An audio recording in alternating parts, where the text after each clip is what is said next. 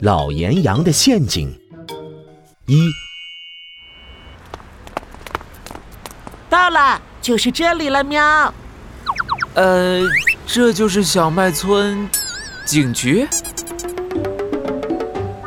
中午时分，小麦村里一栋甜甜圈造型的建筑前，出现了几个不同寻常的身影：一只穿着 T 恤衫、长着芒果脑袋、眼睛乌黑的拉布拉多犬，一只又高又壮的杜宾犬，他们还押送着一只驯鹿和棕熊。而走在最前面的是个子很矮，却戴着一顶很高很高的厨师帽的好骗猫老板。原来，从匆匆忙忙大车站里出来，好骗猫一路热情地将他们送到了小麦村警局。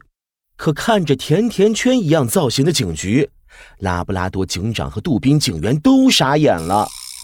你们也觉得我们村的警局一看就很好吃啊？不，很好看吧？这座甜甜圈警局已经有一百多年历史了，喵！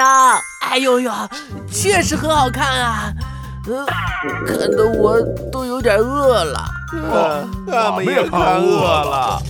被杜宾警员押送的骗子驯鹿和棕熊，这时像两根豆芽菜一样耷拉着脑袋。哼，等老师交代了你们的罪行，再吃饭。吃饭啊！对了，喵！好骗猫一拍脑袋，连忙拿出了自己的手提袋，从袋子里飘出了浓浓的牛奶香味，里面装着满满的古德饼。这些古德饼本来是给你们准备的见面礼，刚刚在车站差点就被骗走了。哎，我们其实想骗的是你的钱。啊，总之现在终于能送给你们啦！以后请多来真的好吃古德饼店，我请你们吃古德饼呀，喵！谢谢你好骗猫老板，保护大家是我们应该做的。拉布拉多警长向好骗猫道别。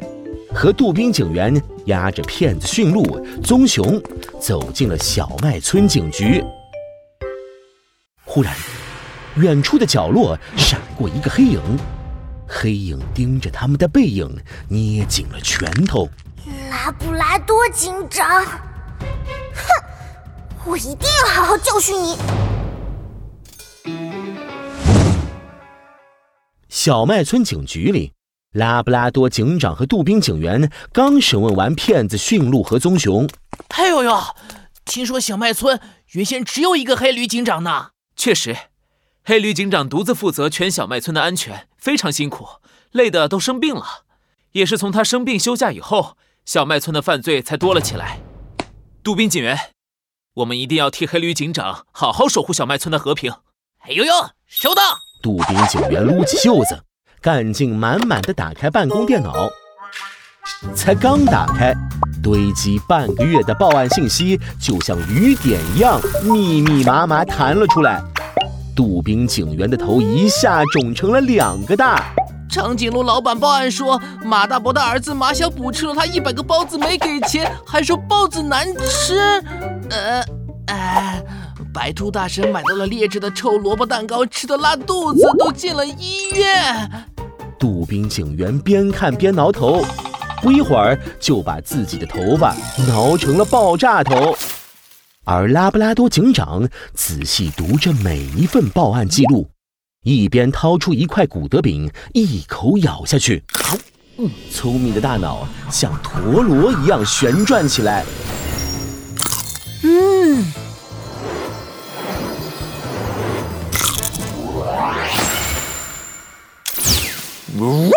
乌黑的圆眼睛一下子亮了起来。